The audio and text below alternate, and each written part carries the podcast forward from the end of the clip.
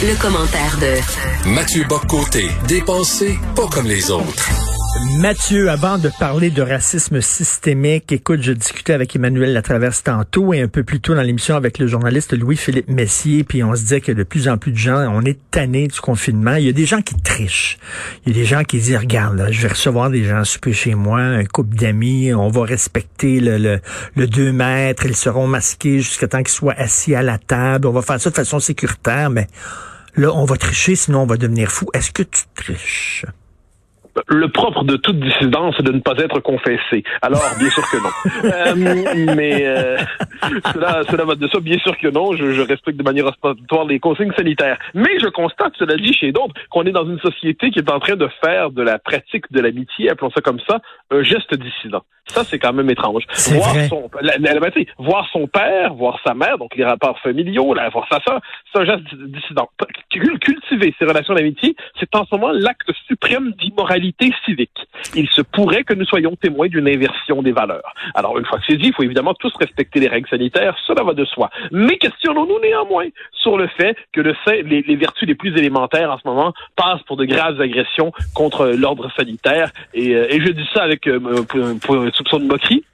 Mais je suis le premier à croire que les il faut respecter les règles, tout, tout le tralala, j'y adhère fondamentalement, mais que le gouvernement n'oublie jamais que les petits espaces de liberté qui nous sont concédés, ce ne sont pas des caprices qui devraient nous être concédés, ce pas des caprices, c'est la possibilité de conserver une vie humaine qui ne soit pas que dans la survie biologique. Et ça, moi, j'ai tendance à croire que c'est autour de cette, c'est là que le refus du confinement mm-hmm. ou à tout le moins du confinement pourrait venir. C'est pas la remise en question de l'ordre en général. Ça, les gens comprennent qu'on traverse une crise. C'est simplement le fait qu'on doit concéder un espace de liberté minimale pour que les gens puissent respirer. Oui, euh, dans la Russie soviétique, l'acte de dissidence par excellence était de lire Solzhenitsyn en cachette. Maintenant, c'est de souper avec des amis. Tu te sens un grand rebelle. Mais c'est exactement ça. On fait venir un ami chez soi discrètement. Tu lui dis, euh, sois discret quand tu rentres, fais semblant de t'amener une pizza. Je te ferai entrer discrètement. Je dirai au revoir. Et nous parlerons, nous chuchoterons pour que les voisins ne nous dénoncent pas. Ne parle pas trop fort, cher ami, mais je n'ai pas commencé à parler. Mais j'avais peur, néanmoins, c'est ma conscience qui parlait. Ah, ça, c'est le, formidable monde dans lequel on va Est-ce que tu es content que le 13 octobre dernier, donc ça fait pas très longtemps, la Chine a été réélue membre du Conseil des droits de l'homme des Nations Unies? Es-tu content de ça? Ah ben, ben, ça, ça, ça, ça, confirme toute l'estime que j'ai pour les Nations Unies, n'est-ce pas? euh, le, le, général de Gaulle surnommait l'ONU le machin. Et, euh, et, moi, quant à moi, j'ai jamais eu beaucoup d'estime pour les pour l'ONU. Je crois et qu'il y ait le euh, nécessaire forum international euh, version Société des Nations plus, appelons ça comme ça, que, ou que l'ONU soit véritablement un forum international des puissances pour être capable d'assurer une coordination diplomatique minimale pour éviter la montée aux extrêmes. Tout cela est très bien. Mais l'ONU aujourd'hui est une bureaucratie monstrueuse et militante qui euh, se mêle de plein de choses qui ne la regardent pas, c'est le moins qu'on puisse dire, et qui euh, et qui en plus euh, devant nous, nous en sommes témoins, renverse le sens des droits de l'homme, c'est-à-dire la Chine nous donne des leçons, c'est très bien. Je, je, je devine que les Ouïghours pourront en témoigner, ben n'est-ce pas? Ils vont pouvoir dire ce que ça. Alors, ben, on est on est dans un régime totalitaire, on est dans le pays de la on est dans un pays totalitaire qui est au Conseil des droits de l'homme. Bon, ben d'accord. Au moins, au moins que plus jamais, quand une espèce de petit envoyé de l'ONU va passer par la province de Québec, nous dire que la loi sur la laïcité est bien inquiétante pour les droits de l'homme, j'espère qu'on va lui dire, cher ami, tu peux reprendre tes clics et tes claques. Bye bye. Merci beaucoup, agent de l'ONU. Va faire ton travail ailleurs, s'il te plaît. Il y a 47 pays qui siègent sur le Conseil des droits de l'homme des Nations Unies, dont la Chine et l'Arabie saoudite. c'est bien la preuve qu'il faut être inclusif, n'est-ce pas? Mais euh, non, donc, là-dessus, de ce point de vue, c'est la, vertu euh, de telles, euh, telles élections, c'est que ça, ça, nous confirme le ridicule d'une institution. L'ONU est une structure de pouvoir qui s'est étendue exagérément, qui est traversée de courants idéologiques, qui a une espèce de prétention morale impériale euh, sur le monde, qui, qui édicte en plus sans arrêt des nouveaux droits sans nous en avertir, qui se permettent de mettre en tutelle moralement tout le moins des souverainetés nationales, qu'il soit permis aux différentes nations de faire ce qu'elles ont à faire sous le signe des libertés, sous le signe du droit, mais sans demander à l'ONU de quelle manière interpréter tout cela.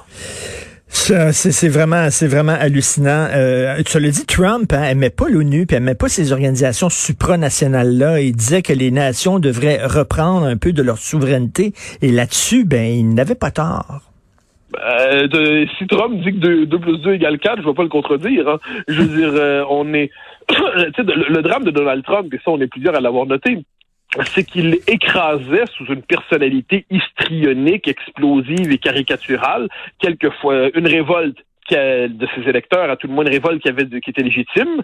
Euh, il y avait aussi la, révolte légitime de ses électeurs. Puis quelquefois, sur certains points, il visait juste. Euh, quand il décide, quand il a décidé de de condamner, par exemple, le projet 519 dont on a déjà parlé à, l'émission, qui consistait à relire l'histoire américaine à partir du principe cardinal qui serait l'esclavage. Donc l'esclavage et la le, racisme, ce serait plus des pathologies terribles de l'histoire américaine, ce serait la véritable fondation de l'histoire américaine. Et il mm. faudrait réinterpréter l'ensemble de l'histoire sous le signe d'un acte d'accusation des origines. Euh, ben, quand il a critiqué ça, euh, ben, on, on va pas dire ah non, vu que c'est Donald, on veut pas. C'est toujours un des problèmes de dans, dans, dans, le débat public, c'est quelquefois on nous dit ah vous dites la même chose que lui. Ok, d'accord, mais même, même si lui là qui est un, un, type qu'on aime pas beaucoup, si c'est pas trompé cette fois-là, on peut-tu le dire? Ou on est dans une forme de principe de culpabilité ontologique intégrale, ce qui fait que le fait qu'une personne dise quelque chose suffit à discréditer à jamais ce quelque chose. Écoute, ma phrase préférée, même une horloge brisée donne l'heure juste deux fois par euh, deux fois par jour. Oui, oui, c'est un principe de réalité. Personne c'est dans le, la, fausseté intégrale, sauf probablement quelques théoriciens des sciences de l'éducation euh, au Québec, mais c'est autre chose. C'est autre chose. Il y a, il y a des, des idéologues radicaux, euh, c'est bon. Mais globalement, donc, pourrait être euh, sérieux. Trump n'avait pas tort là-dessus, mais j'aimerais dire que De Gaulle, surtout, moi je préfère cette ben référence. Ben on, oui, on a commémoré sa mort il y a, il y a quelques jours. le général De Gaulle il a, avait la plus grande méfiance envers ses organisations organisation euh, transnationale, supranationale, euh, à prétention globale, et il croyait au principe fondateur de la souveraineté des nations, et c'est un principe qui aujourd'hui est d'une importance capitale. J'étais en débat l'an passé, je crois, euh, dans des temps anciens où il nous était permis d'être ailleurs que chez soi, euh, dans le cadre des conversations de Tocqueville avec le directeur de l'Institut de recherche en affaires internationales français, on discutait justement du de l'espace de la souveraineté nationale versus le droit international aujourd'hui. Puis que ce qu'on appelle le droit international, est aujourd'hui pour moi un espace de un instrument de euh, qui a perdu une bonne partie de sa légitimité parce que ce sont des traités négociés par des technocrates et des bureaucrates qui se prennent pour des juristes à l'échelle mondiale qui engagent la liberté des peuples sans que les peuples ne soient consultés. Euh, à un moment donné, on construit un ordre sans jamais tenir compte, un ordre mondial sans tenir compte des préférences populaires, de la souveraineté populaire, de la souveraineté nationale. Ça ne peut pas tenir durablement. Quand on nous dit, par exemple, que sur le chemin Roxham ou sur la laïcité, le Québec contreviendrait à je ne sais quel engagement international, euh, un, instant, là, je dirais, un moment donné, sur des questions fondamentales, la souveraineté nationale, la souveraineté populaire peuvent et doivent primer. Et puis, euh, je pense qu'on va le voir aussi dans le débat, soit dit en passant, sur la laïcité en ce moment. C'est-à-dire, est-ce que le Québec peut être son propre ordre de référence lorsqu'il décide de faire un choix collectif comme la laïcité, ou doit-il être sous la tutelle d'Ottawa, ou, ou l'autre tutelle, la tutelle morale des Onusiens ou des Onocrates? Eh devant cela, moi, je suis un défenseur classique, gaulien et gaulliste de la souveraineté nationale. Tout à fait. Écoute, tu voulais parler de, de l'enseignement du racisme systémique en classe. On va en discuter demain parce qu'on a jasé, on a jasé de plein de choses intéressantes, mais on n'a pas de temps pour parler de ton sujet que tu voulais aborder. Donc, on, en parlera demain. Bonne journée, Mathieu Boccoté. Au grand plaisir. Bonne journée.